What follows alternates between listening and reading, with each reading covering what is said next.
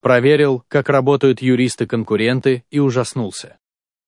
Недавно я обратил внимание на низкий уровень медицинских услуг и что хорошего врача нужно выбирать тщательно и по рекомендации, а само по себе его пребывание в медицинском учреждении еще ни о чем не говорит, и даже при этом нужно и самому обладать базовым пониманием в медицине, чтобы правильно выбрать доктора.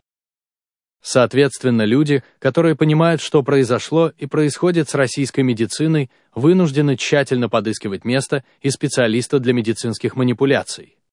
Есть, безусловно, очень хорошие врачи, имеющие необходимые компетенции и все необходимое для работы оборудование, но только их коллеги, другие врачи, вероятно, могут правильно их оценить уже при первом контакте, а не сведущему в медицине человеку отличить хорошего специалиста от некомпетентного сложно, если не невозможно.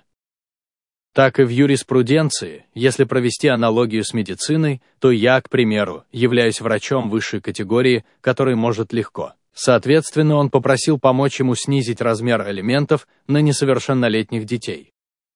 При подготовке искового заявления у меня возник вопрос, нужно ли в просительной части иска просить изменить порядок взыскания алиментов с фиксированного на в процентном соотношении, так как на детей от первого брака клиент платил в фиксированном, а на детей во втором браке в процентном соотношении к доходу.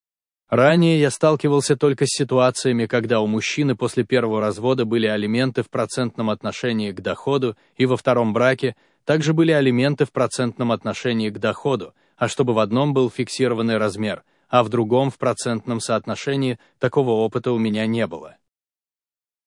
Соответственно, я решил найти подходящую судебную практику и вбил поисковый запрос в Google, браузер выдал мне ссылки. Я кликнул по одной из них и попал на сайт юридической компании, при этом всплыло окно чата, которое попросило меня описать свою проблему, указать город и телефон, чтобы юрист смог со мной связаться. Я указал все запрашиваемое, после чего мне достаточно быстро, в течение 10 минут, перезвонила менеджер, судя по всему имеющая юридическое образование, и предложила записать меня на бесплатный прием к их юристу, специалисту по семейному праву по моему вопросу. Я сказал, что могу подойти в течение часа, получил регистрационный номер и направился в офис этой юридической компании, расположенной на Пр, Соколова в городе Ростове-на-Дону.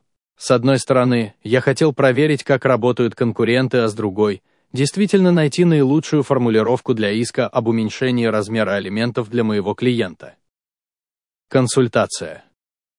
Офис юридической компании немного напомнил мне медицинскую клинику, где в холле есть ресепшн, а специалисты принимают по кабинетам. Он причислял установление алиментов во втором браке в процентном отношении к доходу. У меня после такой глупости было желание просто встать и уйти, но я решил в целях изучения конкурентов досмотреть этот спектакль до конца. Затем опытный юрист предложил мне подать от второй жены моего клиента, на ребенка которой приходился меньший размер алиментов, жалобу в прокуратуру района и уполномоченному по правам ребенка, а затем от нее же иск в суд. Я посоветовал молодому юристу сменить себе наставника и покинул офис этой компании. Если провести аналогию с медициной, то человек обратился с проблемами с ЖКТ, а ему предложили три месяца полоскать рот календулой, а затем удалить гланды и аппендикс. Но это же пи. С. Пора вводить какие-то СРО для юристов, куда на них можно было бы пожаловаться, нельзя, чтобы эти некомпетентные разводилы наносили вред своим клиентам и вообще позорили наши ряды.